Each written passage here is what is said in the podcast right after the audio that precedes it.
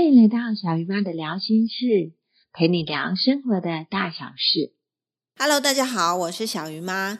今天我们要来跟大家谈谈围炉。围炉代表什么样的意义呢？可能大家常常在围炉，可是不知道围炉为什么要称为围炉。在农历的十二月三十号啊，就是我们的除夕夜，台湾人都有一个习惯，就是要吃年夜饭，那又称为围炉。当天呐，家里的大大小小、老老少少都会围在一起。尤其啊，像我们是从住在台北的，我们就会从台北下去高雄，跟家人一起团圆。其实围炉对于台湾人来说是一个非常重要而且有意义的哦，会抛开所有重要的事情，跟家人吃一顿丰富的年夜饭。所以围炉啊是非常重要的时刻。你看，在除夕夜当天，百货公司可能都只有营业到晚上的。五点或者是六点而已，主要是要让这些柜姐啊，这些在外面工作的人都可以回家跟家人团聚，所以可见围炉对台湾人的意义是非常的深远，也非常重要的。好，刚听完了围炉，那你知道守岁是在守什么吗？为什么要叫守岁吗？小姨妈要跟大家来聊聊这个故事。他说：“古时候啊，有一种妖，它叫做祟，它的身体呢是黑色的哦，然后手是白色的。那每到除夕夜啊，它都会出来害人哦。所以他习惯用白色的手啊，在小朋友的头上摸一摸，然后小孩子就会被吓哭，然后就会开始发烧啊，讲梦话，然后就会嗯，让家人是非常的苦恼。”那聪明一点的孩子呢，就会因为吓吓过头，就变成疯疯癫癫的傻子。那人们呢，都要很害怕这个祟出来害人，所以每到除夕夜那一天，他们就会围在一起，然后点亮那个灯火，然后不睡觉，主要就是要怕那个祟来。因此，这个就是守岁的由来，还蛮有趣的，对不对？再来，我要跟大家分享一下我小时候在三合院长大的故事。以前啊，因为我们都会跟叔叔啊、伯伯他们住在一起，然后住在乡下的三合院。那每到除夕夜，大家都会围在中间的广场，然后大人可能就在那泡茶，小孩子呢就会玩鞭炮，还有呢，我喜欢扑克牌。会玩扑克牌，还有小孩子也会喜欢玩那个水鸳鸯。不知道大家有没有玩过水鸳鸯这种东西？那前几天我才在脸书上跟我们催眠师的朋友在那边聊，就是水鸳鸯这个东西。不知道现在的朋友你们有没有小时候这样的经验玩水鸳鸯？那你们都是怎么玩？那你的过年是怎么过的呢？小鱼妈，去年啊，过年我们是在高雄过的。应该说，每一年我们都会提早回高雄，因为现在爸爸妈妈年纪大了，然后哥哥跟我姐姐都不是在家里跟他们一起住，那我们都会提早回去跟他们一起，例如说采买年夜菜啊，采买一些过年需要的食物食材，有可能会。烤肉啊，有可能围炉吃火锅。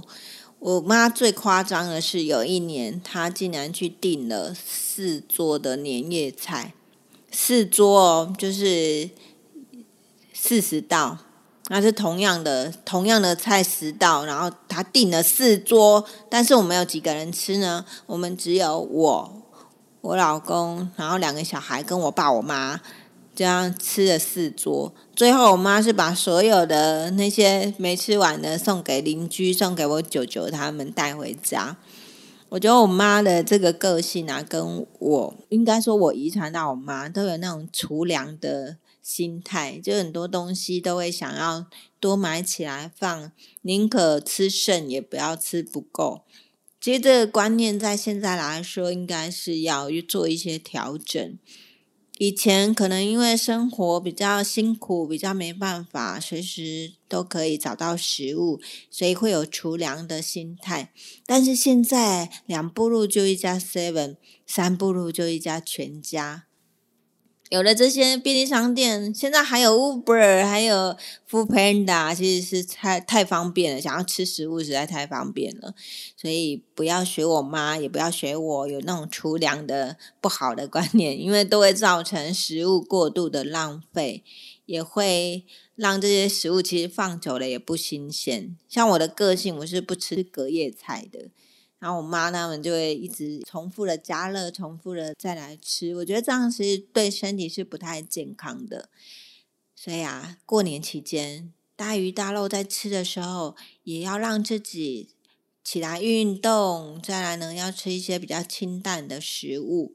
接下来跟大家分享鞭炮的由来。鞭炮呢是过年习俗里面都一直有的，不管是拜拜啊，或者是。呃，一些节庆都一定要用到鞭炮。那现在鞭炮有分为什么环保的啊，跟一般的。环保的我有放过几次，它真的蛮酷的哦。它放完之后是完全不会有血血。那一般的那种鞭炮啊，放完之后你就要扫一大堆的纸屑，然后又有很浓厚的那个烟。真的会造成空气的污染，所以尽量可以不要放鞭炮就不要放鞭炮。还有呢，现在鞭炮其实是管制的哦，请你在安全的地方，不要造成大家的困扰，因为鞭炮声很容易把孩子吓醒。我最讨厌过年的时候在乡下，因为乡下呢整晚都在放鞭炮，然后小孩子就会。被鞭炮吓醒，那你好不容易把他哄睡了，结果呢又被鞭炮吓醒，那小孩又哭很久，好不容易又睡着了，鞭炮又放了，所以啊，请各位叔叔伯伯爱好鞭炮的朋友，不要在过年期间不断的放鞭炮，也不要在城市里头放鞭炮，因为车子很多，行人很多，放鞭炮真的是一件不是很安全的事。但是可以放什么？可以放仙女棒啊！仙女棒，我觉得我喜欢买仙女棒给小朋友玩，非常的梦幻，非常漂亮啊！不是，我是要讲 鞭炮的由来。好，鞭炮的由来呢，它是相传啊，在古代呢，有一个深山里头住了一个年兽哦，它每一年啊都会下来山下去吃人，然后年兽又在。每年的最后一天下来作怪的时候，村民啊就纷纷的躲避啊。刚好有一位大神呢，他就在厨房里烧柴火，然后烧柴火烧到竹子的时候，因为竹子它内部构造的关系，燃烧会出现嘣嘣嘣的爆裂声，然后年兽听到就好害怕，就躲回深山中。从此大家知道，原来年兽会怕这种蹦蹦蹦的声音。每一年在我们最后一天，他们就会避免年兽下来作怪，就会拼命的放鞭炮，让年兽不会下来。所以鞭炮为什么会在过年期间大家喜欢释放的原因，就是要吓走年兽。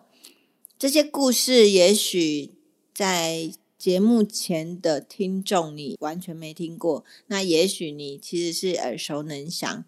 那现在的孩子可能都不太知道以前的礼俗跟以前的习俗。那分享给大家，你在讲睡前的故事的时候，也可以分享给孩子，让他知道说，哎，以前爸爸妈妈在小时候啊有这样的经验，让他们可以知道更多的过年知识哦。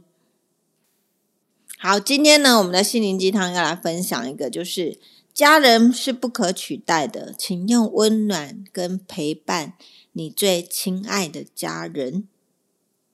小姨妈也要回高雄过年，陪伴我心爱的家人。如果你有想听的节目内容，可以到我的粉丝专业或到我的 YouTube 频道的留言专区留言告诉我。我们下次节目见，拜拜。